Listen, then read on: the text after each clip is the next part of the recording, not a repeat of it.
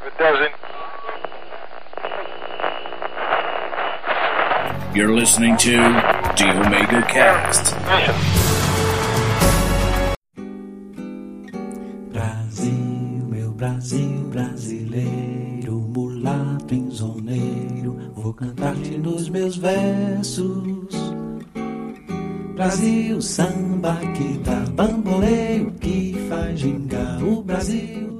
Aí galera, beleza? Começando mais um Omega Cast. E essa vez com presenças ilustres, presenças combonáusticas, presenças esquevianas. Senhor Vinícius Schiavini. Olá, pessoas! Olá, você ouvinte! Como você está? Como está a sua família? Eu espero que você tenha minutos de entretenimento aqui ouvindo esse podcast. E também uma, uma presença ca caóstica, né?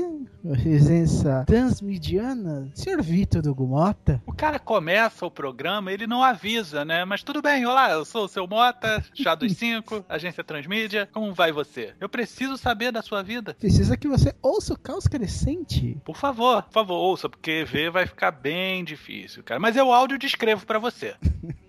Ou não, você pega, você acessa o site e fica olhando aquelas ilustres bonitinhas. Ah, mas se você não puder ver, você pode ler, porque eu também pensei no caso de você ser deficiente visual, eu descrevi todas as imagens pra você lá. Ô louco, hein, meu? Esse é fire, hein, bicho? Agora precisamente as ô louco, hein, meu? Zolo.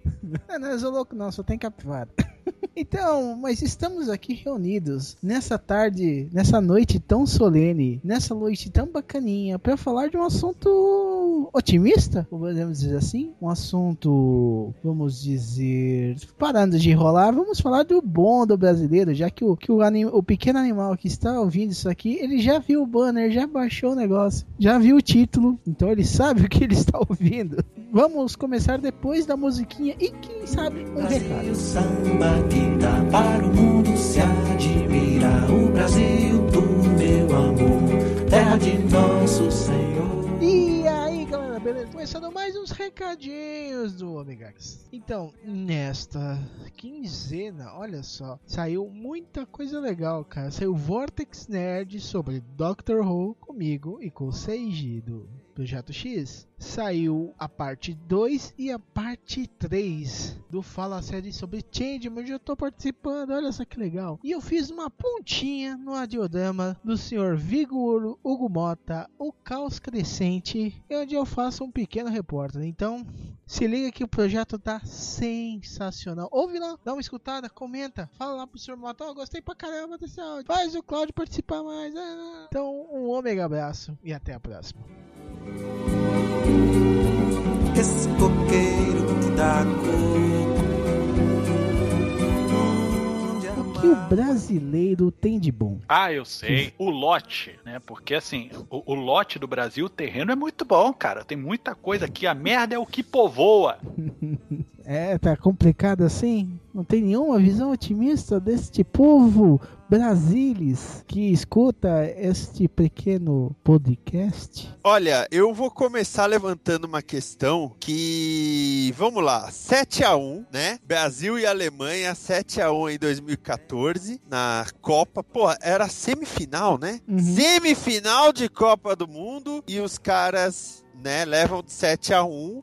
Todo mundo na hora ficou chocado, mas o que eu acho muito legal no brasileiro é, por exemplo, nesse caso, houve o choque, houve aquele momento que todo mundo parou e, meu Deus, o que está acontecendo? E depois já virou piada. Sim, como, é como tudo no Brasil vira piada, né? Não, mas sabe o que eu acho pior, Vinícius? É você ver muita gente falando que a maior vergonha do brasileiro é ter tomado 7 a 1 né? Então tá tranquilo, nossa educação de merda, nossa saúde de bosta. O resto tá tranquilo, não é uma vergonha. Vergonha é tomar de 7 a 1 da Alemanha. Mas eu acho que até falar isso, que é a maior vergonha, é uma piada. Cara, só que esqueceram de contar pra pessoa que realmente acredita nisso que é uma piada. A maioria realmente leva a fé de que o 7 a 1 é uma piada.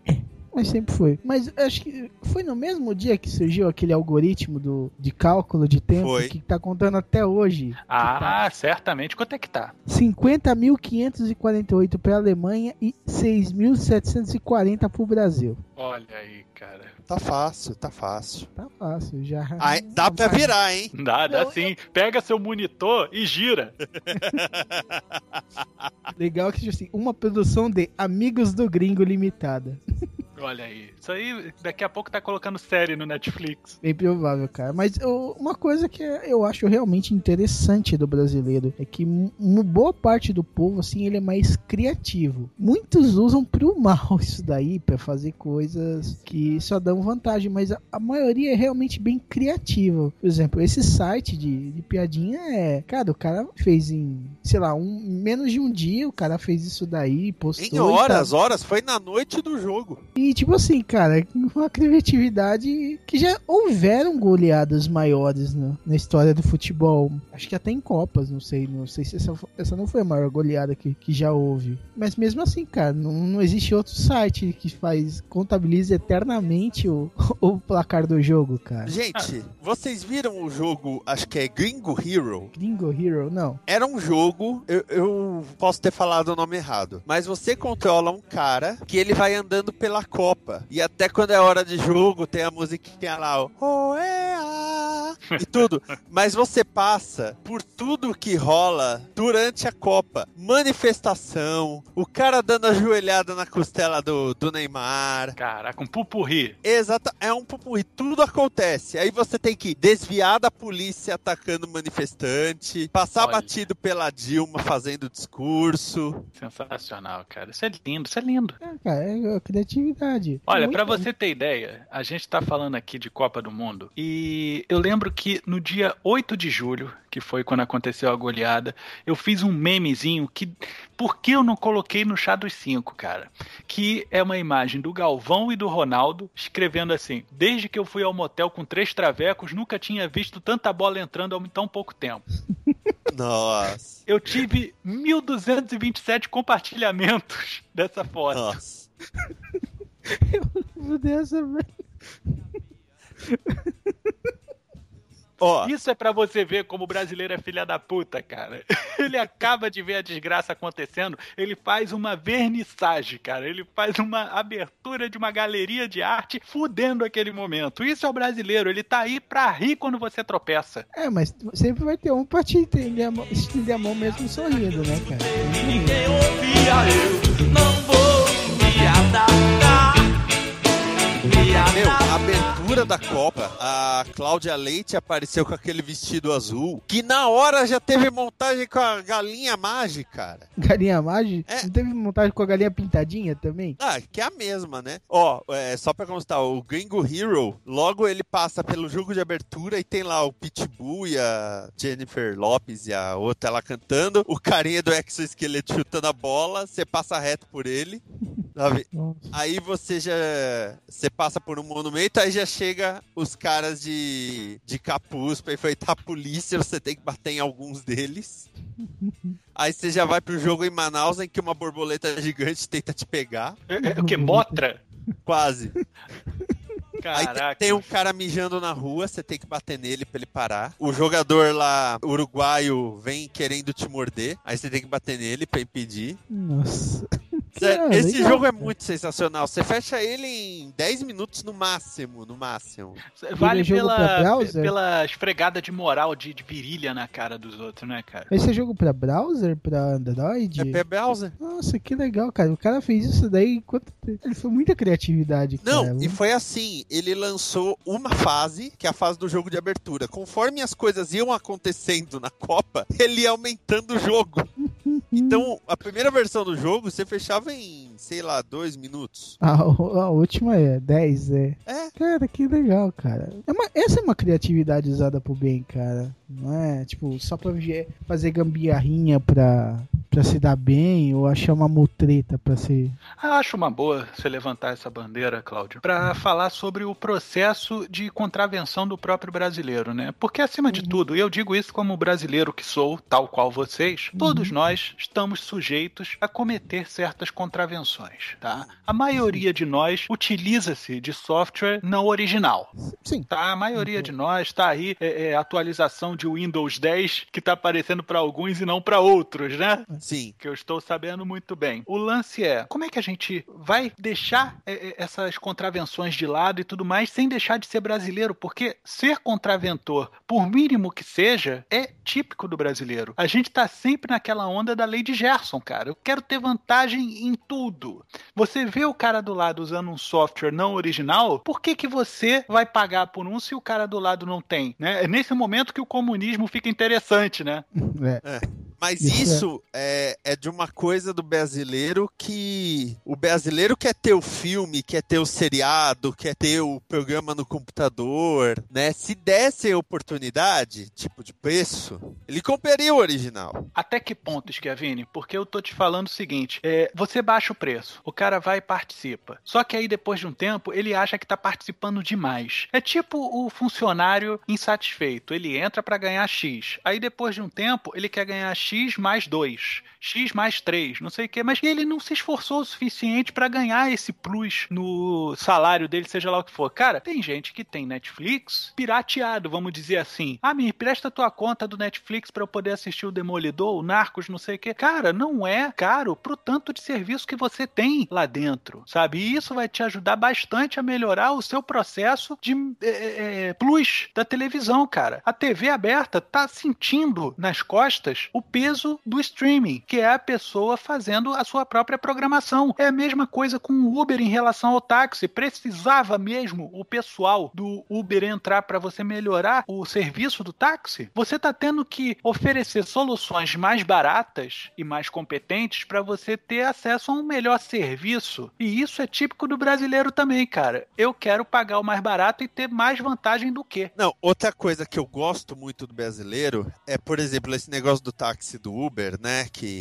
ah, o taxista é contra o Uber, não sei o quê. Eu conheço muita gente que foi experimentar o Uber depois dessa polêmica toda. Cara, o cara eu só baixei o aplicativo depois disso. Nunca usei, cara, mas eu baixei de, de raiva, de raiva, de tinhoso. Não, eu conheço gente que pegava táxi e a pessoa, ah, nunca usei esse Uber, agora eu vou usar. E, e aí, sabe, vi- vira meio birra. Não, eu vou. Porra, o, o- nos anos 80, mandaram riscar os discos da Blitz por causa de uma faixa. O governo mandou riscar. Teve nego que descobriu maneira de desfazer o risco pra salvar o áudio. Eu já encontrei vinil da Blitz com o riscado que foi preenchido e não tá perfeito também, mas tá bem. Pro que não dizia nada, né, cara? Uma parte recuperou. Então, sabe, brasileiro é insistente nisso. Ah, você, por exemplo, ah, você não quer que eu ouça a música? Agora que eu vou ouvir a música mesmo. Brasileiro é teimoso. É legal. Teimoso, cara. É, eu lembro de um episódio, acho que foi do Family Guy, que ele tava assistindo um programa e ele tava se divertindo com o programa e entendendo o programa.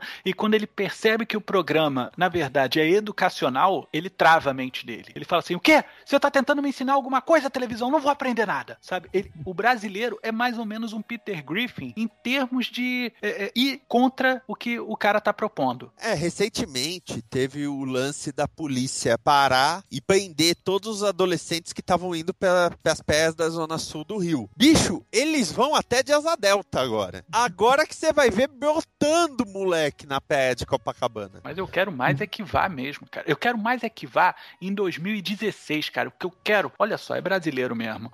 É, eu quero que dê merda essas Olimpíadas. Bom, né, bom, na Copa não deu o que eu tava prevendo que ia acontecer, do, de nego, de gringo comer cachorro quente e passar mal no, e ser atendido pelo SUS no, Nossa. na Copa. Cara, eh, não tem, não tem. Eu sou um brasileiro que torço pra dar merda porque eu acredito que é na tragédia que a gente pode reconstruir o problema. Eu sou niilista pra cacete, entendeu? Eu acredito na destruição pra reconstrução.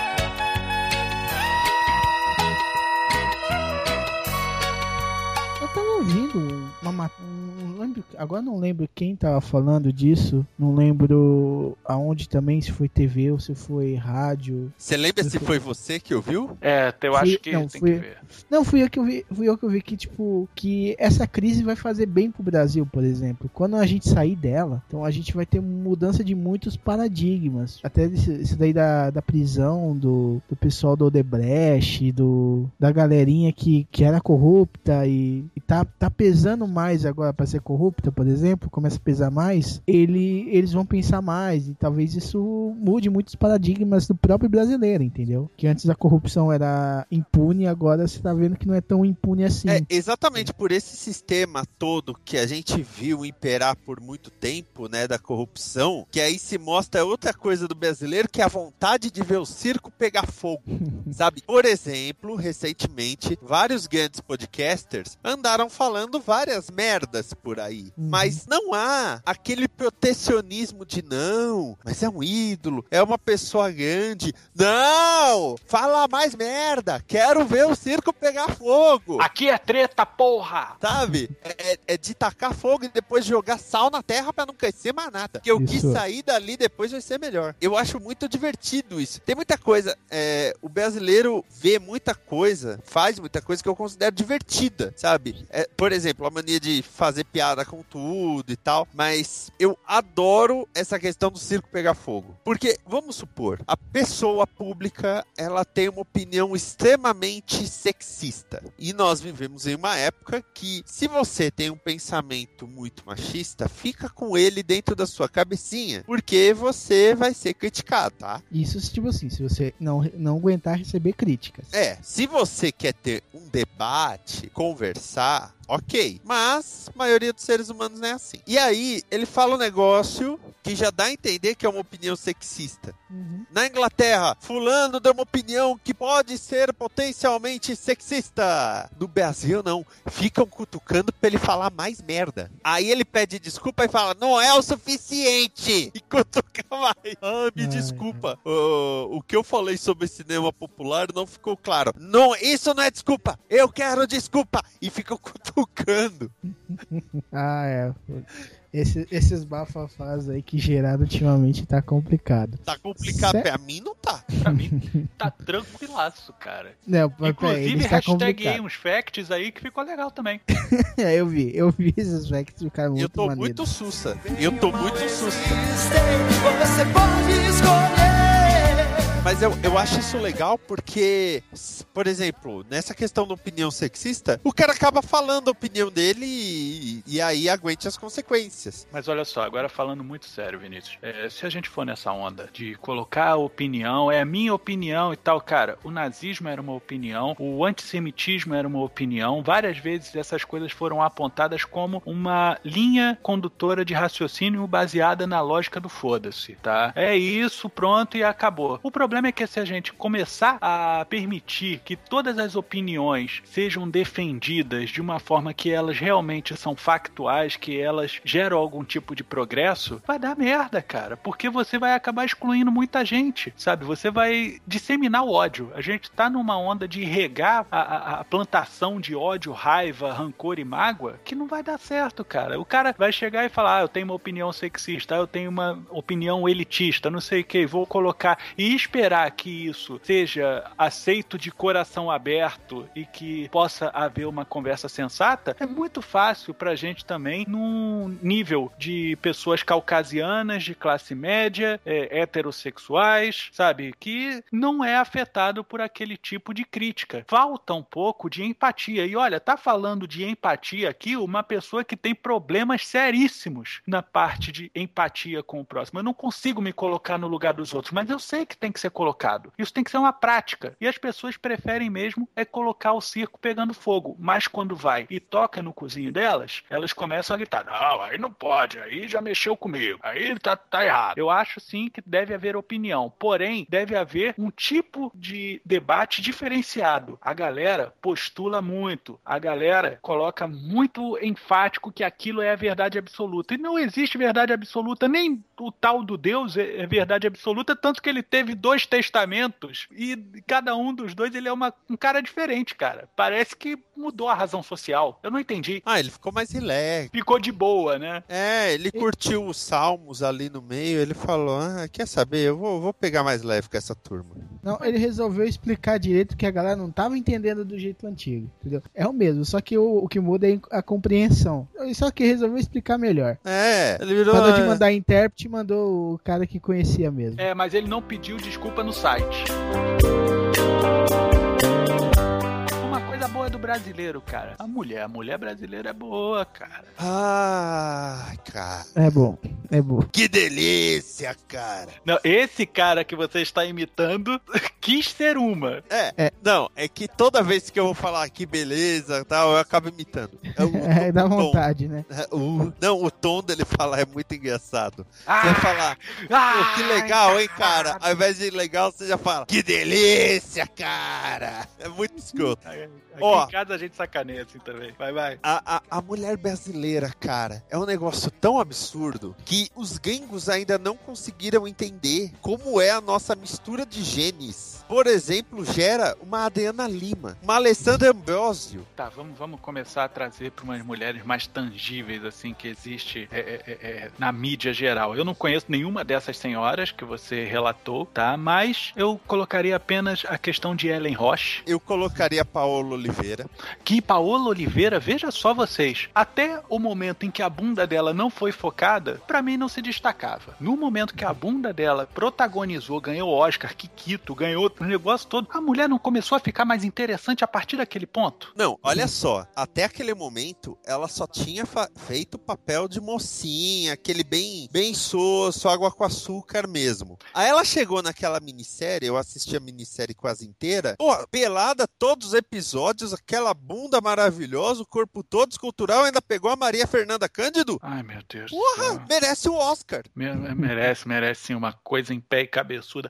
O lance é, cara, a mulher veio dos personagens água com, com açúcar, né? Aguinha com açúcar, e virou simplesmente a manteiga da Maria Schneider, cara. É, mas nessas todas, é, queira ou não, essas minisséries, novelas das 11 horas e tudo mais, há uma maior liberdade e eu acredito que a Paola Oliveira até queria e já e sabia que precisava de uma personagem pra falar, ô gente, eu não sou só que faz papel insosso. Tanto que a- a- agora, recentemente, ela tá fazendo uma vilã. Já foi um negócio diferente. Já foi, ó, não, não faz mais a água com açúcar. Você vai ser a vilã da coisa. E, e graças a Deus existe esse tom de dramaturgia que permite vislumbrar, né, as belezas. Mas eu falo de, de atrizes, mas... E é interessante, porque, por exemplo, vamos pegar a Carol Castro Uhum. e a Dani Suzuki. Vamos, pegar sim, vamos pegar. É, as duas são brasileiras. Sim. Sim. Mas elas são completamente diferentes. Só a cor do cabelo é igual. E o branco do olho. E o branco do. É,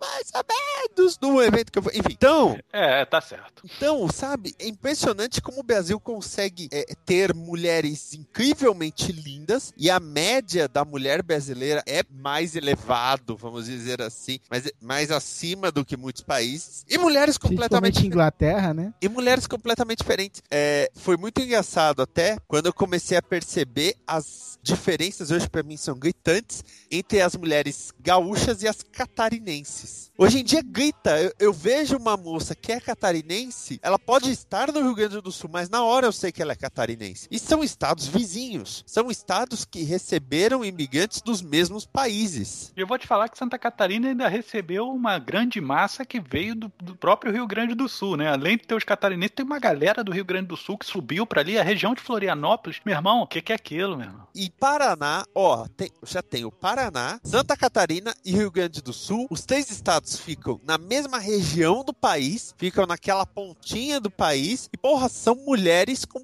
biotipos, estilos, jeito de falar completamente diferentes. Esse cálice, pai. JMJ no Rio, tava rolando uma campanha. Por favor, não seja rude com os turistas. Olha, você tem que pedir, por favor, por favor, não bata na cara do turista, não esfaqueie ele pra roubar sua bicicleta. Não faça isso em nome É, de Jesus. Eu cheguei, eu lembro que eu cheguei no Rio e eu vi outdoor assim. Por favor, é, não seja rude com o turista. Quando eu, vi o esse, bem. quando eu vi esse banner, eu dei um tapa na cara de quem tava do lado e torci pra ser turista. Aí, pô, mas por que que eu não, não aceito ordem? Não aceito ordem falada, quanto menos escrito. Não, não seja hostil. Vai tomar no cu. Apontei o dedo no banner e falei, tomar no seu cu. Olhei pro lado, não tinha ninguém, eu bati no hidrante, cara. E torci pra ele ser de fora. Importado, né? Ele tava pintado com as cores da Itália. Não, é, o, o legal então deveria ser a gente usar psicologia reversa nesses casos, né, cara? Bom, funcionaria comigo, né, cara? Seja rude. Seja rude com os turistas, né? Aí ele começar a achar, pe- pe- pegar uma turista loura lá, abraçar. Você quer alguma coisa? Um chá, uma água? Aí se você fala, não seja rude, fala assim, rola, rola.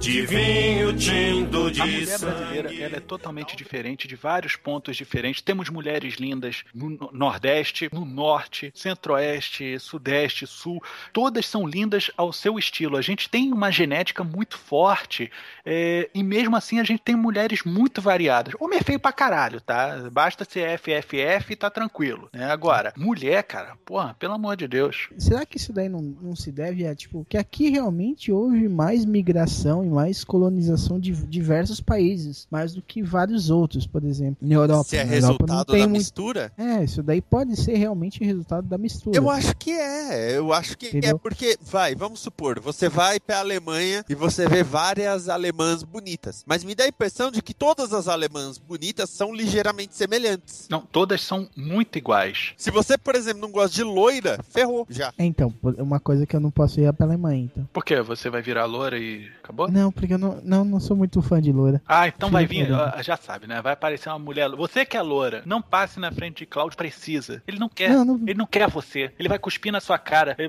vai aparecer um banner falando não seja rude com a loura. Ele vai dar um tapa na sua cara. Não, não é bem na cara, mas tudo bem. Não, você não gosta. Você não gosta. Acabou de falar. Eu- realmente eu não gosto, mas não quer dizer que eu vou ser rude. Eu não sou um senhor mota da vida. Eu nunca bati numa mulher e nunca voltarei. Tô brincando, gente. Nunca bati Mas em mulher, não. mas se tiver um outdoor dizendo nunca bater em mulher, Vai de você perto. vai bater na primeira. Cara, Não, é, Sabe Capitão Não, Comando? legal lembra tipo da assim- múmia? Então, né, que, que dá- tinha o especial de ficar rodando. Na hora que eu olhar o banner e falar não seja rude, eu viro essa múmia sai da frente, meu irmão. É Slap Machine. Ele lê aquele poema. Uma mulher não se bate nem com a pétala de rosa. Ele pega, tira o cabo e bate com os espinhos, né, cara? Isso aí. que isso, gente. Não se bate mulher. Ó, ó Maria da Penha. É, né? Só nesse caso, né? Que tem lei contra. Ah, um negócio interessante, né? A gente falando de leis. Aqui no Brasil, só duas leis colocam medo num homem: Hum. Maria da Penha e não pagar pensão. E isso é o que coloca o cara na cadeia na hora. Você pode matar, estripar, sabe? Fazer- é, é, ser o predador, sabe como é que é? Você pega a pessoa, faz roupa de couro com ela, coloca o pinto pra trás, seja lá o que for. Cara, tu não vai pra cadeia rápido. Agora. Ah, eu discordo. Deixa de pagar pensão e deixa de é, é, é, é, tratar bem a sua senhora em bolacha pra você ver se não vai ver o sol nascer quadrado. Ah, eu discordo. Tem mais um.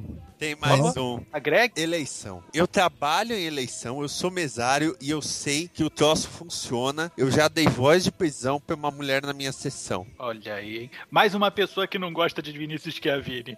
E é inafiançável. É mesmo, cara? Fica quanto tempo preso? Ah, depende do. Aí tem o, tem o julgamento, né? O juiz analisa o caso. Mas a situação foi a seguinte: olha que besta foi a coisa. Eu estava na porta da sessão e a gente revezava quem fazia o que na sessão, e naquele momento eu era o cara que verificava os documentos. Pra ver se a pessoa era daquela sessão mesmo, até porque teve troca de sala, e se tinha levado documento com foto. Você fazia triagem, né? Eu fazia aquela triagem que já aproveitava pra segurar fila, se tivesse fila. Aí chega uma mulher só com o título de eleitor. Lembrando, caros ouvintes, que é necessário um documento com foto. Na verdade, se você souber a sua sessão, você não precisa levar o título eleitoral, mas tem que levar o documento com foto. Aí ela chegou só com o título de eleitor e eu falei, senhora, preciso de um documento com foto. Aí, imagina que deixaram meu marido votar sem, sem o, o documento com foto, que absurdo! Olha, minha senhora, não, não pode, de acordo com a lei eleitoral, né? Você já fala assim, lei eleitoral. Lembra? Porra, é inafiançável. Ah, que absurdo! Começou a gritar. Niki! Ela começou a gritar, eu já, já sabia, né? Eu só levantei a mão com a, o braço, eu levantei levantei o braço. E desceu nela. N- não, pra quê? Não tinha nenhum Aí outdoor. ia ser Maria da Penha. Não, né? não tinha nenhum outdoor mandando eu não agredir. Ah, desculpe. Eu só sinalizei no sentido de vem aqui, aí já apareceram dois policiais. Aí eu falei. E o presidente da sessão ficou do meu lado naquele momento, assim. Ele, ele tava na mesa, ele ouviu o barulho, foi lá. Eu falei, olha, essa senhora tá, né, brigando tal, porque ela não trouxe o documento com foto. Ah, mas que absurdo, não sei o que, não sei o que lá, não sei o que lá. O policial, um dos dois, né, policiais virou e falou assim, o senhor está dando voz de prisão pra ela? Aí eu falei, tô. Aí o outro policial já deu uma algemada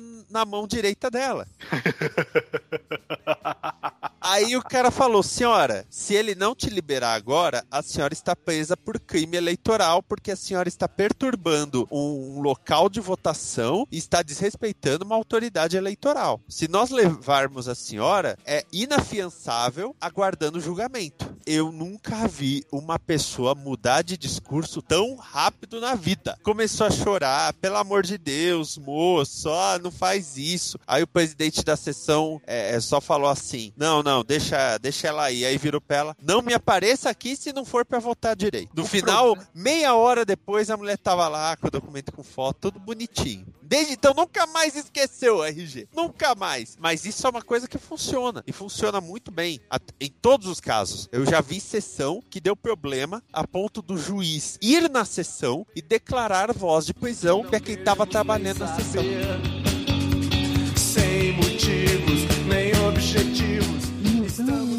Entendo realmente muito do, do pensamento brasileiro nesses casos, porque realmente a lei é para ser cumprida. E em muitos casos, burlar dá mais dor de cabeça do que, do que realmente fazer o certo. Até essa negação de imposto vai dar muito mais dor de cabeça no futuro. É, mas até Uma hora ou outra, cara. Sempre, sempre dá dor de cabeça. caso da cara. pensão, por exemplo, entra muito numa questão de homem que acha que a mulher não vai ter coragem de reclamar por não estar recebendo pensão. Uhum. Eu já vi casos assim que o cara, ah, mas ela não vai reclamar de não estar recebendo a pensão. Amigo, fala pra mulher que ela não vai receber dinheiro pra você ver se ela não vai reclamar. Não, é porque teve o filho do cara, tem que cuidar do filho do cara. Certo que tem umas que não. não cuida, né? É, mas aí são outros 500. Mas vai dessa questão meio, meio machista mesmo. Ah, mas ela não vai reclamar. Ah, mas ela não sei o quê. Ela.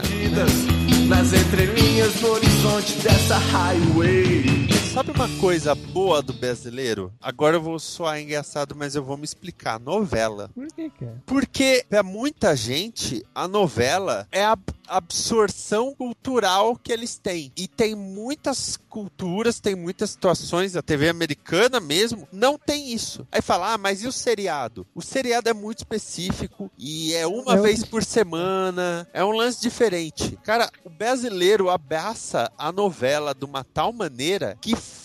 faz bem pro brasileiro. Tem, eu, eu sei de gente cuja vida social é, depois da, da novela das nove, descer no, pra ir no vão do prédio, ficar conversando sobre a novela. E, e isso é a vida pessoal da pessoa e é saudável pra pessoa. Olha, camarada, veja bem, é, nobre diplomata. Eu lembro que eu, quando comecei a namorar minha senhora, eu fui num churrasco de uns amigos meus, né? Motoqueiro, roqueiro, essas coisas todas tal. E bem aquela, aquele churrasquinho de, de jogar a banha do, do, do boi na, na churrasqueira só pra levantar cheiro, que carne não tinha nada, né? Aí a gente tá lá, bem sábado, conversando, não sei o que, e a minha senhora foi junto. E no local só tinham duas outras mulheres, namoradas de outros dois camaradas lá. Cara, as mulheres só falavam de novela. Só falava de novela. Minha senhora veio até mim e falou: A gente vai embora que horas? Aí eu, não sei, tô me divertindo aqui, tá? Enquanto você se diverte aí, me dá um tiro nos cornos, que eu não aguento mais, cara. Não aguento, é só novela, a pessoa só fala de novela. É, tem gente que.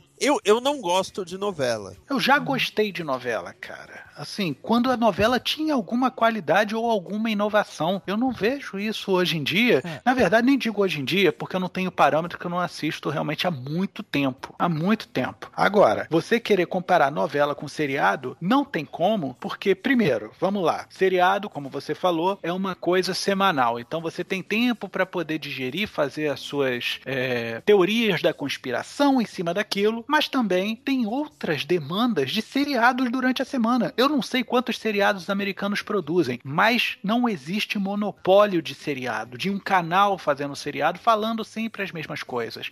Você tem até repetição de termo de plot, né? Ah, isso aqui é um seriado de tribunal, esse aqui é um seriado de médico, isso aqui Sim. é um seriado de qualquer outra coisa, mas são abordados de formas diferentes. Então você tem um espectro muito ampliado do que você retrata naquela série. Você então permite que o público tenha uma discussão muito mais variada do que a porra da novela faz aqui, que só a Globo faz. Não adianta você querer nivelar com Record, que a Record é um cata churume da Globo. Não tem como. Nego reclama que não quer sermão da Bíblia porque vai dar spoiler dos Dez Mandamentos. Nossa, sério? Eu já vi isso, cara. Nego falando: não, não, não, não, não fala não, eu, que eu tô assistindo, ainda tô na parte de não sei o que de Moisés. É o que isso? Meu irmão, é só a história mais antiga do mundo e você tá com medo de spoiler? não, mas ó, vamos ver, a Globo realmente é o que, que, produz mais e eu acho que realmente os roteiros delas no, nos últimos anos pra cá, não, acho que eu, acho, eu ia chutar dos últimos 15 anos pra cá, não estão sendo lá grandes coisas. Eu mesmo nunca gostei de novela da Globo. Ó, as novelas que eu gosto, que eu já gostei de assistir são Éramos Seis do SBT, que eu achava incrível, até hoje eu acho muito boa, e acho que o remake de Escravizada que era da Record também. E cara, eu achava roteiros muito bons. Eu acho que tipo assim, boa parte do povo só fica realmente na, nas novelas globais mesmo. Mas tem realmente bastante produção boa no, nos outros lados, por exemplo, essa dos Dez Mandamentos, o que eu tô vendo dela, eu vejo pouquíssimo, só alguns prints mesmo, eu tô achando que a produção tá legal. Eu assisti vários desses seriados bíblicos da Record mesmo, que tem no Netflix, então se você procurar tá lá, Netflix, e a produção tá muito legal, o roteiro tá bem, tem boas atuações, e tem tanto a do Sansão e da Lila, eu, eu achei um especial porque eu conheci uma tal de Juliana Loman, que é, é bonita. Olha aí entra o que, no, que, é a novela. Entra no tópico anterior. Mas, tipo, a, o negócio tá legal, tá bem feito, entendeu? Não é produção hollywoodiana e tudo mais, mas realmente tá bem feito. Juliana Loman é bonita. Mas em cima eu falei. Tem que aumentar o espectro de formação intelectual dele. Não tem como. Eu acho muito bem-vindo que o pessoal tenha acesso a vários canais de YouTube. E eu quero mais ainda que o pessoal produza em YouTube em uma demanda rápida, porque o público não quer perder muito tempo assistindo aquilo. Sabe? Faça microaulas, faça pequenos apanhados. Utilize esses pequenos instrumentos para poder colocar um mínimo de cultura, porque novela não é cultura. O que se aborda na novela hoje é um assunto de 5, 7 anos atrás. Nego tá esperando que o podcast seja ovacionado a partir do momento em que exista um protagonista podcaster na Malhação, por exemplo, ou numa novela das 7, das 8, sei lá. Cara, isso só vai acontecer em 2000 e caralhada. E entenda por caralhada 27 centímetros do roco. Eu ia chutar uns 27, mas você já chutou 27 tudo bem. Eu acho que uma forma interessante de você elogiar o brasileiro, como a gente falou anteriormente, é fazer piada sobre as coisas que teoricamente são tragédias para ele, né? E uhum. essa forma de você encarar a vida é legal, é maneira, enquanto você na verdade tá racionalizando aquele momento ruim. Só que pro brasileiro tudo vira brincadeira muito rápido e dificilmente você leva certas coisas a sério, coisas que uhum. deveriam ser levadas a sério. O voto deveria ser levado a sério. O cara que votou, camarada, não digo nem o Tiririca, que o Tiririca, bem ou mal, tá fazendo alguma coisa, mas é... que usam o voto de protesto é um pilantra. Esse, esse cara tinha que ser suspenso o direito dele de votar. Porque você só pode dar a resposta de melhoria de nação a partir do momento em que você faz bom uso da sua arma chamada voto, cara. E a galera não faz isso. E tudo isso por quê? Porque quer fazer a brincadeira. O meu primeiro voto de presidente foi pro Enéas. E a galera ria da minha cara. Ah, você votou no Enéas, no maluco. Cara, não é porque o Enéas era maluco, gritava ou coisa assim. A proposta do cara tava certa certíssima. Ah, ele é um fascista. Não, não, não é, cara. Ele só não é populista que nem os outros. Era, né, na verdade, infelizmente. Mas assim, eu fiz o meu voto pro Enéas sem ser um voto de protesto ou de brincadeira. E muita gente o fez dessa forma. Quantos mais a gente vai colocar lá para representar a gente? Quantos palhaços mais vão representar o povo lá? É, cara, é que o, o irônico disso aqui, acho que eu já tive um cast do o Omega Cast do Ruim do Brasileiro, que a gente criticou realmente muito isso do voto de protesto do que foi no Tiririca. E se você ver, olhar bem, o Tiririca fez mais do que muito candidato sério que tava lá. Meu irmão, o Romário, cara. O Sim. Romário, ele se engajou na causa dele e foi até o fim, cara. Ele não, se não. vendeu como Ele não deveria a maioria se vender. dele, Ele engajou em várias boas causas, cara. Boas Tipo, causas, que eu tô falando, as causas dele, ele falou, ó, eu vou lá pra fazer isso, isso e isso, peixe. Aí foi lá e fez, cara. O, o Não, cara vai se ele fez muito mais agora que a, isso. a- a- a prefeito do Rio de Janeiro. O voto é dele. E eu espero que ele tire essa porra de Clarice Garotinho de, de- de vice-prefeita com ele. A mulher é maneira, a mulher é bonita, mas a mulher é ladrão. Ah, isso daí pode ser imposição do partido, né? Não, com certeza, coligação, isso eu não tenho a menor dúvida. Mas enfim, um cara desse merece o respeito. Agora, quantos outros é, é, Renan Calheiro Júnior vão precisar entrar lá pra perceber que tem uma galera que tem um gene ruim, cara? A galera quer se lascar. A dinastia Sarney. E nego ainda vota, cara. Sabe o que, que vai acontecer? Ah, mas é o voto de cabresto, cara. Sério mesmo? Sério? Voto de cabresto ainda existe? Eu não tô dizendo que é mentira, mas eu custo a acreditar que o voto de cabresto ainda existe. Cara, a gente tem um ex-presidente impeachmentado sendo senador da República pelo estado de Alagoas. O cara falando palavrão abertamente nos microfones públicos do plenário, chamando o cara que, ia- que tava delatando ele de filho da puta. Esse cara não é sério. E menos sério ainda é a pessoa que votou nele. É uma coisa que eu achei realmente absurda. Ele, ele realmente ter se elegido a qualquer coisa depois do, do que aconteceu em 93, 94, fora 92, Collor. 92, 92, 93 ali. O que É, 90 acontece é 94 foi o FHC, tá certo. O que acontece é, Fernando Collor teve uma impugnação pública. Pública. Um sujeito desse tinha que ficar totalmente inelegível pelo resto da vida. Uhum, sim. E tem gente que vai lá e já esqueceu e votou nele. A memória do brasileiro, o bom do brasileiro, ele esquece rápido. Né? Mas isso é bom, cara. Pra curar certas feridas é bom. Tá aí o Wolverine que não deixa a gente mentir, né? Pode, escrever. Mas, tipo assim, eu acho que memória curta não é bom pra tudo. Mas realmente é, uma, é um lado positivo pra algum. para situações mais, mais íntimas, por exemplo. Não pra essas situações que envolvam mais um âmbito mais nacional, por exemplo. Cantando a melodia, cantando a melodia. Então vamos lá. O que que o brasileiro tem de bom? Eu tô tentando puxar aqui, eu, no fim eu acabo descendo a paulada nos cornos dos outros. Eu não consigo conceber algo bom do brasileiro assim, de bate pronto. Por exemplo, brasileiro quando sai do Brasil, o nego fala é brasileiro e fudeu. Não, então, é, isso daí você tá. é, fala muito povão, mas tipo, tem muita gente realmente empregado lá fora porque ele realmente é, é criativo. Entendeu? Brasileiro, é muito, em muitos casos, quando ele se sobressai, é por causa que ele tem uma criatividade que lá fora não tem, entendeu? E eu não sei se isso daí é herança do, do jeitinho brasileiro, porque, ó, deixa eu até contar um caso de adaptação técnica. Não vamos chamar ainda de gambiarra, porque gambiarra fica feio É feio. Vieram os gringos instalar um equipamento numa fábrica onde um colega meu trabalhava. Só que eles, o parafuso que tinha lá, a chave era muito maior que o parafuso. E eles não tinham outra chave, os gringos não tinham trazido outra. Eles ficavam desesperados procurando uma chave que, que coubesse no parafuso. O que, que esse colega meu fez? Fica tranquilo, pegou a chave e colocou uma chave de fenda e torceu ela para dar o, o, o- a, a hora do parafuso. E ele apertou e instalou a máquina para eles. Os gringos ficaram loucos. Ele ensinou a primeira gambiarra para esses gringos, entendeu?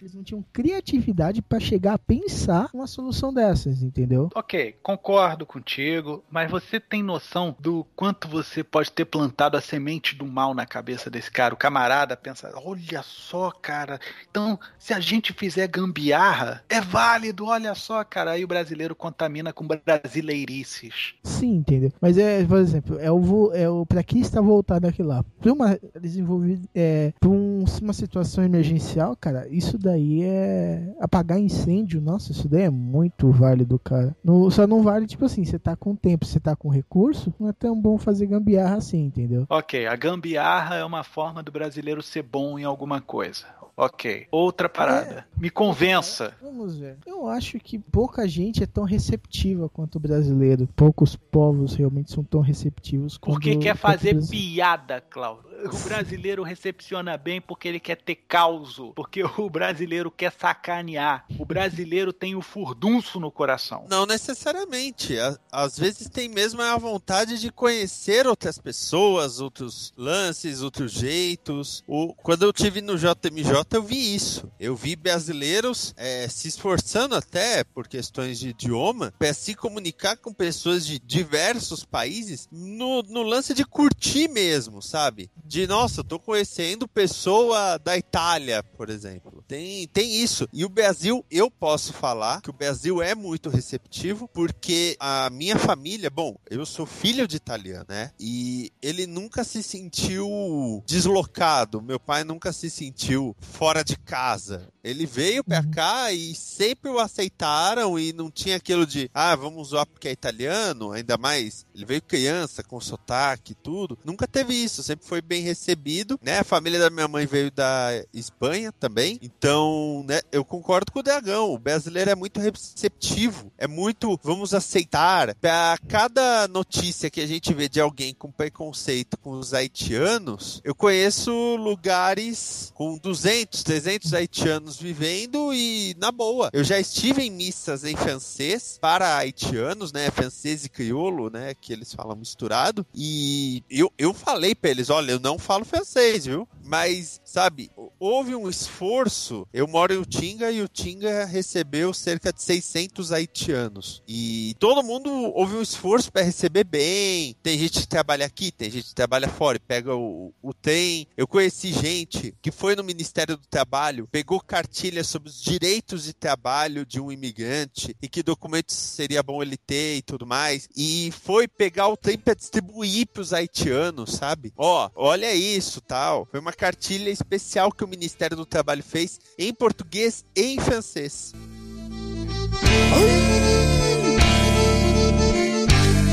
Vê também isso nas forças de paz que a gente leva pra fora, que geralmente são elogiadas no mundo inteiro. E fora que também muita gente, por exemplo, Dubai, eles contratam recepcionistas brasileiros já por essa simpatia natural, por exemplo, que tem o que tem o brasileiro pra levar pra lá. Tanto que minha- até minha irmã já tá, tá pensando em ir pra lá, porque estavam contratando brasileiro muito fácil por causa disso, entendeu? Foi muita gente pra lá só pra ser recepcionista e ganhar muito mais do que aqui, só porque eles pagavam a mais por essa simpatia, entendeu? Eles não iam buscar em outros países, pagando o valor que geralmente paga pro executivo aqui, por exemplo. O que eu acho muito estranho, né, cara? Assim, porque teoricamente quem lida mais com o público aqui no Brasil é o vendedor, né? Temos muitos vendedores, varejistas, seja lá o que for. E o Brasil é top no pior atendimento de vendas no mundo todinho. Se duvidar na galáxia também. Eu não sei como é que tá a pesquisa lá fora. Mas o brasileiro, ele tem se destacado pela falta de cortesia com o cliente na área de vendas. E lá fora a gente é ótimo vendedor. Ó, é, na galáxia então- não, porque em Júpiter o pessoal tem mania de grandeza. Ah, sim, eles pegam pesado também, né? Não, e em Plutão eles têm complexo de inferioridade, então qualquer coisa pra eles é xingamento. Não, e eles também gostam de se distanciar do público, né? É, são, mais, são mais frios e isolados. E nesse jogo só o meu é que apanha toda vez que você É contraditório, né, cara? A gente fazer bonito lá fora e ser um merda aqui, né? A gente, quando eu falo, é o brasileiro no Sim, geral. Eu acho que porque a gente exporta o bom e fica com o ruim, né, cara? O que sempre aconteceu com o Brasil, né? Mandaram todas as merdas pra cá, porque a gente é um país que, tal qual a Austrália, recebeu o que tinha de pior da Europa. Só que a, a- Austrália soube fazer bom uso disso daí e a gente não. A gente realmente abraçou essa sacanagem que vem desde lá de Portugal. Mas eu, eu acho que o, br- o brasileiro não, não é tão ruim assim. Ele tem pontos muito ruins e tem pontos muito bons. O problema é que muitas vezes o que a gente mais se destaca por ser mais fácil é o lado ruim, né? A gente vê mais. Porque é mais fácil correr notícia ruim do que notícia boa. Ah, né? meu irmão, vem a cavalo de fogo. É. Noti- notícia ruim vai com o vento, cara. Notícia boa vai na, na costa da tartaruga. Mas é aquele negócio também que o Schiavini já, já disse em relação à forma de você incentivar a desgraça, né? A treta, né? A galera se amarra nisso daí. O lance disso tudo é que se você, por exemplo, faz podcast, Hum. o seu parâmetro para continuar com qualidade é você ter feedbacks, você ter comentários. Nem todos, né, Schiavini? A gente sabe que tem uma galera que não recebe comentário nem e-mail, devia ter parado há muito tempo. Mas tudo bem, deixa isso pra lá. Sim. Só que o brasileiro, quando ele vê uma merda, mas eles compõem óperas pra dizer que é uma merda. Eles fazem sonetos pra falar que você fez merda. Então, se você tá produzindo alguma coisa e ninguém falou bem ou simplesmente não falou nada, vai continuando, cara. Porque quando você fizer uma merda, o negócio vai vir com cogumelo vermelho do Mario. Mande carta, não mande alguém me avisar. Brasileiro é original. Não é não, que já veio de Portugal. Continua. Não, eu tô falando nesse sentido. Eu tô falando que em muitas coisas eu acompanho muito é, o universo de startups e brasileiro é muito original. Brasileiro tem umas sacadas que às vezes são simples, mas são muito, muito boas, sabe? Ah, vamos supor, ah, é um, eu não sei se já existe, tá? Tô só ilustrando aqui. Um app que funciona como uma espécie de GPS para cegos. Olha aí. Estão sendo desenvolvidos. Eu Então, conheço alguns é, aí projetos fala- nesse sentido. É, você, vamos supor, saiu da estação do metrô. Ande cinco passos e aguarde, porque é pé até essa rua. Sabe? Então, o brasileiro saca essas coisas. E aí, de repente, você ouve falar que uma empresa gringa investiu 100 mil dólares numa startup que está desenvolvendo um app. E aí você vai ver, é brasileiro que fez o app. Sim. Ou às vezes eles compraram esse app com a galera junto. Tem Sim, muita empresa. sim. Mas existe também a situação do aporte, né? Do investimento de grana. Eu ouço falar direto, muito, muito. É muita startup brasileira que o gringo bota o investimento ali. Muitas vezes o brasileiro tem muita ideia boa, só que ele não sabe executar direito. Ah, Sim. mas com certeza. Aí é outra questão que até envolve a infraestrutura que ele tem para isso. Mas o brasileiro é muito criativo. E nisso eu até coloco o Cal Hamburger e toda a família de programas Ratimbum. Sim. Cara, Ratimbum é um negócio. A minha sobrinha de, de seis anos, ela assiste Ratimbum e ela adora. O programa é, é mil vezes mais velho que ela. Sim. Ó, o programa já, já tava começando a virar quando eu era criança. Eu tenho 30 anos. Eu assistia. Então, e o programa funciona até hoje. Até- sim, concordo com você. Realmente, se você colocar uma criança pra assistir hoje Ratimbum, ela se, se maravilha. E- Tanto Ratimbum quanto o Castelo Ratimbum também. Sim, com a questão que a cultura nunca foi um primor de orçamento, não. Sim. Foi sempre toque de caixa. Nossa, mais que toque de caixa até se bobear, sabe? Então você percebe, os caras não tinham muito dinheiro, não tinham muito elenco, né? Eles não tinham muita gente com quem eles podiam contar e faziam absurdos. Sim, concordo. Agora você me puxou alguma, um negócio lem- da memória também, Esquias. Que Não sei se funcionaria hoje, mas eu acho que ia funcionar sim. Sei se lembra do Bambalalão. Lembro. Era um programa no naipe do Ratimbum também. Sim, Antes de- ele é um, um predecessor ao Ratimbu, de certa forma. Tinha o Catavento e tinha o Bambalalão, que do- são dois predecessores do Ratimbum, que também são da cultura. Então, e, e, porra, você pega. Se você for analisar, você, ouvinte, você que tem mais de 25, você que assistiu o X-Tudo no começo, você que assistiu o primeiro Ratimbum, vá assistir hoje em dia com um olhar, eu não diria crítico, eu diria analítico, eu diria de produção mesmo. Vá, vá assistir de novo. Você vai reparar que eles tinham limitações técnicas. Eles tinham poucos cenários, ou em alguns cenários eles tinham de improvisar com a iluminação, porque a iluminação não estava boa. Ou com equipamento, não só com equipamento, como muitas vezes figurino e material de cena. É, figurino, o, o Castelo Ratimbun, ele já tem um investimento maior. Uhum. Mas mesmo assim ainda é, digamos, limitado por questões técnicas. Você vê que tá muito reciclado lá dentro. Sim, e isso não é demérito. Não porque eles usam de uma forma criativa, realmente. Sabe, o brasileiro, ele tem muito disso de, às vezes, do lixo fazer sucata, da sucata fazer alguma coisa maneira, sabe? Sim. Foi assim com exemplo- aquele artista lá que pegou aqueles é, prints do Corel Del que ninguém mais usava e hoje em dia vende pintura, vende um monte de coisa, assim. Sensacional. O, o brasileiro tem isso de, de ser criativo. O Gringo Hero que eu comentei, né? O jogo baseado na Copa que o cara fez. Porra, puta sacada. E você tem milhares de lances assim. Tem vídeo no YouTube, canal no, no YouTube que eu vejo, caramba, como as pessoas são criativas. O Marcos Castro fez um joystick e um violão. E eu adoro a- as tiradas que eles têm. É muito criativo mesmo. Eu acho que uma das melhores qualidades do brasileiro é ser criativo. É claro que existe gente que usa isso por mal, mas até aí tudo, né? Mas o brasileiro, ele é muito, muito criativo. Isso é muito legal. É, isso vai de uma questão até de perseverança. Ele tem aquela ideia, ele luta por aquela ideia, ele pode não ter dinheiro, pode não ter recursos, mas ele corre o quanto precisar. Cara, tem a história do, tem a história de um menino no interior, acho que de Pernambuco, que ele de- decidiu montar uma biblioteca. E aí ele ia andando com a mala com rodinha po- pela cidade, pelas cidades vizinhas, pedindo doação de livro. Ele chegou aí no Faustão até. E aí o Faustão, claro, deu um quinzilhão lá de livro pro moleque. Mas sabe, o moleque, naquele. Sério, estamos falando de Pernambuco. Vocês imaginam o calor daquela bodega Uhum. o moleque botava terno, gravata, pra ficar apresentável e ir por aí pedindo doação de livro. E aí você à fala.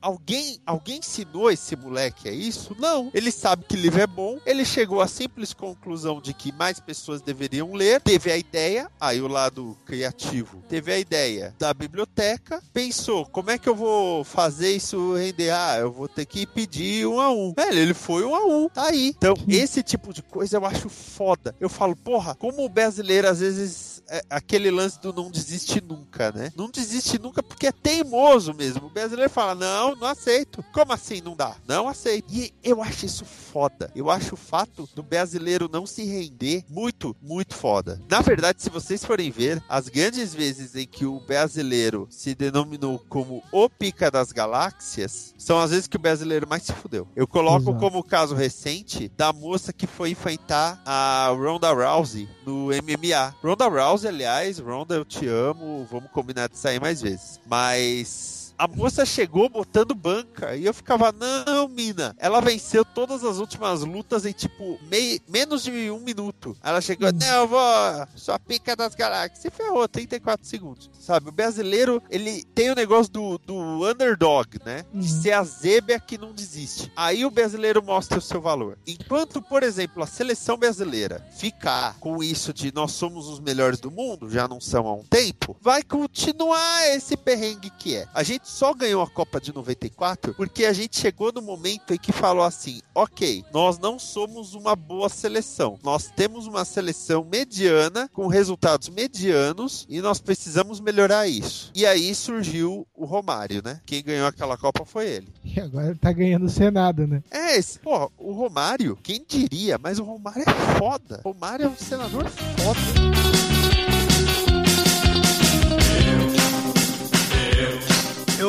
Dizer o seguinte, eu acho que o brasileiro, ele é representado por uma figura de um cara que já foi muito bom e hoje em dia é uma boa merda, mas assim, é, ele já foi muito bom, que é o Didi Mocó de Renato Aragão. O brasileiro é o bom ladrão, aquele cara que faz algumas maracutais e tudo mais pra poder sobreviver, mas no fundo tem um bom coração, tem uma boa é, criação, uma boa índole para poder discernir o que é certo e o que é errado em determinados pontos. Ele é o cara que, quando come começa a brincadeira botando banca, vai se fuder no fim da piada. E é o cara que, se entrar humilde na piada, é o que sai ganhando. Então, eu digo que o brasileiro é o Didi Mocó. Você vê que o Didi Mocó mesmo, artisticamente, se fudeu quando virou Dr. Renato, né? Exatamente. Quando ele é, se elitizou, né? Quando ele virou justamente o que tem de ruim do brasileiro, ele perdeu todo, toda a representação que ele tinha. É, o, o Renato Aragão, ele perdeu a relevância, né? Totalmente, cara, totalmente. E eu te digo que ele perdeu a relevância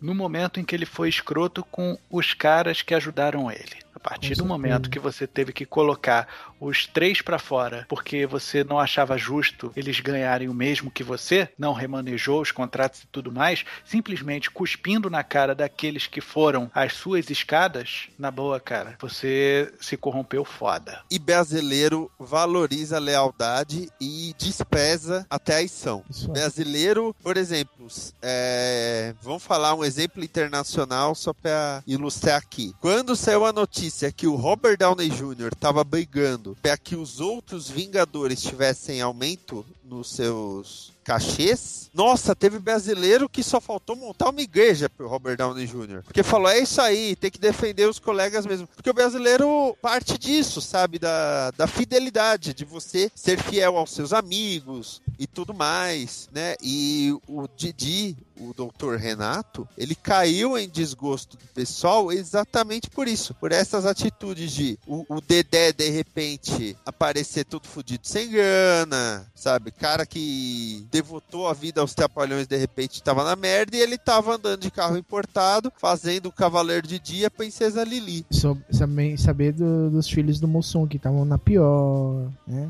É, então, sabe, o brasileiro, ele é um, um povo assim que trabalha muito a questão da, da fidelidade, da honra. É, é muito mais forte no brasileiro, até por valorizar a trajetória de alguém. Vocês podem ver que quando tem esses programas de TV falam, ô louco, hein, bicho, vamos contar a trajetória do fulano. Eles não contam a trajetória de ninguém que, ah, então, o meu pai me deu dinheiro pra eu, pra eu fazer um curso e aí eu agora eu tô fazendo novela na Globo. Não, eles valorizam o cara que pegou dinheiro emprestado dos amigos pra, sei lá, pagar o ônibus pra ir pro curso. E agora que ele é ator de novela da Globo, ele faz festa com os amigos pra compensar Uhum. sabe? O, o brasileiro valoriza isso. O Anderson Silva, ele era o herói do MMA. Até o momento em que saíram as notícias de que, na realidade, ele era muito escroto. Sem contar o lance do doping, né? Ah, o brasileiro foi traído. É, o brasileiro se sentiu traído. Por isso que, até hoje em dia, o Senna é o herói. Porque quando o Senna morreu, muita gente poderia falar o lado escroto do Senna. Sim. Só que aí se descobriu todas as obras sociais que ele fazia. Sim. E aí,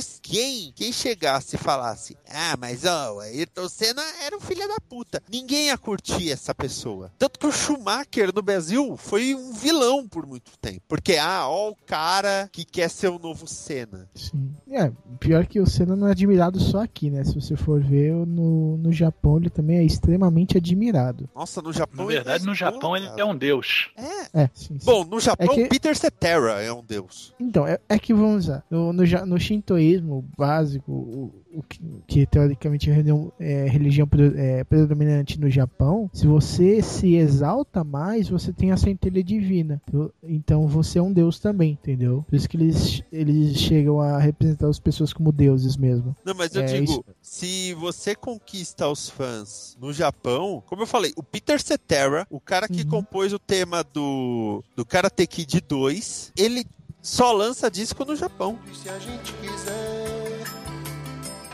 ele vai pousar.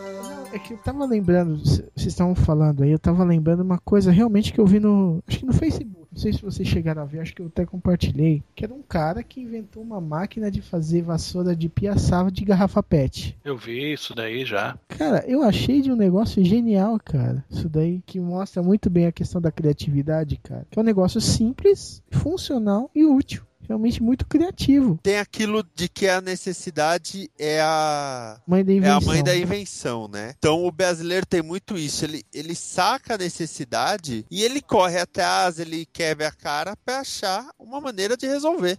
Eu, eu preciso até ver quem era, porque eu li uma matéria, eu estava assistindo num, num noticiário, que teve um senhorzinho no interior que ele fez a própria hidrelétrica dele com o rio que passa perto da casa dele, entendeu? Ah, o cara tá chegava- utilizando a favor que ele tinha à mão ali, né? Sim, sim, ele tava. Ele fez uma pequena hidrelétrica com o riozinho e fez o negócio fornecer energia pra casa dele. Ele não paga a conta de luz que ele mesmo gera energia. A prefeitura não tava conseguindo chegar com o poste lá na, na casa dele, então ele resolveu e se virou e fez. E fez bem até. Que teve uma época que teve apagão lá e só. Tipo na, na região só teve a- apagão e só a, a casa dele tinha energia. E Foi, é, uma, é uma coisa realmente admirável muitas vezes. Em muitas criações que você vê do brasileiro mesmo. Então, um recado que eu deixo, um recado final pro brasileiro é: seja criativo, continue sendo criativo, mas faça um curso de inglês e vai ser criativo lá fora, porque aqui tu tá fudido, cara. Ou- você vai ter que ser criativo e humilde, né? Quero desenho um sol amarelo que descolorirá. Então vamos encerrando mais este Omega Cast. Muito obrigado, Esquias. Muito obrigado, seu Mota. A discussão foi bem legal, foi bem interessante. A gente acha que abordou muitos pontos, né? A gente não falou só do bom, mas falou do mal, então. A gente falou do mal e alguma coisa do bom. Não, eu, eu tô pensando no nome do cast ser o bom, o mal e o brasileiro, né? É, é o meio termo, tá certo. E uma foto do Didi. Não, eu vou. Sabe, a foto dos três homens. A foto dos três homens em con- conflito no burner, só que com o Didi no meio, sabe? Isso, coloca ele no lugar do Tuco. E um pão atrás simbolizando o sol com um pão no meio, tá Não, ligado? cara, não. O sol tem que ter a bunda da Paola Oliveira. Então, pessoal que já viu isso no banner sabe que eu já fiz. ah, então é isso. Esquias, você tem algum jabazinho pra fazer? É claro que eu tenho, porque, né, pessoa aqui, você pode me acompanhar no Twitter, eu sou arroba esquias, as produções da Como você acompanha no dimensãonerd.com e as produções em vídeo saem no canal da Isso, que é o youtube.com barra isso canal, vá lá e assine, toda sexta-feira tem The Mullet Show, que é o meu programinha, né, meu programinha tá lá. Sim, eu, o- um dos últimos que eu vi lá, você, quando esse programa sair não será o último, com certeza, foi uma, uma que você fez a, a famosa piada do mulher quando tá doente, homem quando tá doente, que ficou muito legal. cara. Ah, obrigado. E a atuação da minha irmã ajudou muito. Você lá deitado na cama, parecendo que tava morrendo mesmo, cara. e, e num tom, tipo, tá ligado? A câmera na- na- com aqueles efeitos de sombra e de, parecendo um velório. Muito legal, cara. Você viu essa? Seu Não cheguei, não cheguei a assistir. Depois você dá uma olhada, é muito engraçado. Ou, se você esperar, vai ter o link aqui embaixo no post desse vídeo. Lá, lá irei, lá irei. E, senhor Mota, senhor tem algum jabá pra fazer? Bom, tenho dois jabazinhos aqui pra fazer. O primeiro é do Chá dos Cinco, né? Que por enquanto a gente tá só atacando mais na fanpage, né? Fazendo as nossas homenagens às datas comemorativas insólitas de todos os dias de meu Deus. Então, às nove da manhã sempre tem lá uma comemoraçãozinha pra você bater palma ou outra coisa, porque normalmente tem mulher pelada, né? E que é no facebook.com barra o chá dos 5 com o numeral 5. E você também pode acompanhar os trabalhos que a gente faz na agência Transmídia. A gente está intercalando um job, né, em parte A e parte B. A cada hiato desse daí também, numa terça-feira, você pode acompanhar o audiodrama Caos Crescente, que foi feito voltado totalmente para o público deficiente visual. E, lógico, ele tem um ritmo bastante acelerado, você pode ficar um pouco atordoado, mas se você vê seriado e vê filme, você pisca um tempinho e não vê o que aconteceu, você perde o fio da meada, né? Caos Crescente é a mesma coisa. Se você piscar, não prestar atenção, você perde o fio da meada. Então, escute, dedique um tempinho, é só meia horinha a cada episódio. Vai lá, faz esse esforço e divulgue pro pessoal, amiguinho seu, que seja cego também, porque ele vai se sentir representado tendo uma história em quadrinhos em áudio para ele curtir. Lá na agenciatransmídia.com.br. E eu só digo uma coisa que está sensacional esse caos crescente. Muito obrigado e saiba que até 14 de dezembro tá rolando um concurso cultural lá, hein? Dá uma lida nas regras e no dia 14 de dezembro ele fecha. Fica antenado. Então vamos lá, participem e saibam que vocês vão estar ouvindo uma obra de qualidade. Então eu, eu esse daí, é um, fora os da Combo, eu recomendo muito esse Geodema. Muito obrigado, muito obrigado. Acho que não sei se eu já, eu já recomendei isso daí no meu Facebook, com certeza vocês já viram as recomendações de, de cada episódio lançado até hoje, né? E vou, vou continuar recomendando, porque eu até falei quando eu tava ouvindo o primeiro com o Sr. Mota, que, é- que eu não tinha sacado o lance das capivaras no primeiro episódio, que eu tive que reouvir pra sacar. Isso, tem, assim, é interessante que se você escuta uma vez, você tem uma experiência. Se escuta uma segunda vez, você tem outra experiência. É cheio de pequenos easter eggs, de efeitos e também de história. É bem maluco o negócio lá. Tem muita coisa nonsense ali. E tende a piorar. Então, olha, eu recomendo ouça mais de uma vez, você vai pegar, cada vez você vai pegar um detalhezinho que você vai falar, nossa, que sensacional esse negócio. Muito obrigado, muito obrigado. Então é com isso que vamos encerrando mais esse Omega Cash. Muito obrigado você que ouviu até aqui. Eu quero ouvir, o que, que você acha? Que, que a gente falou? A gente falou muita groselha. Você acha que o brasileiro tem mais coisa boa? Ou que ele tem mais coisa ruim? Você acha que a gente exagerou no bom? Exagerou no ruim? Comenta aqui embaixo nos comentários. Aqui na seção de comentários. Ou vai no, no formulário de contato na de cima. Você acha o formulário? Ou você manda um e-mail para omegacash.omegastation.com.br e manda o seu comentário. A gente vai ter o prazer de ouvir. E atingida a cota, a gente grava um ômega meio. Então, um ômega abraço e até a próxima. Tchau. Quero ver ele sua risada. Ai, ai. Irene ri, Irene ri,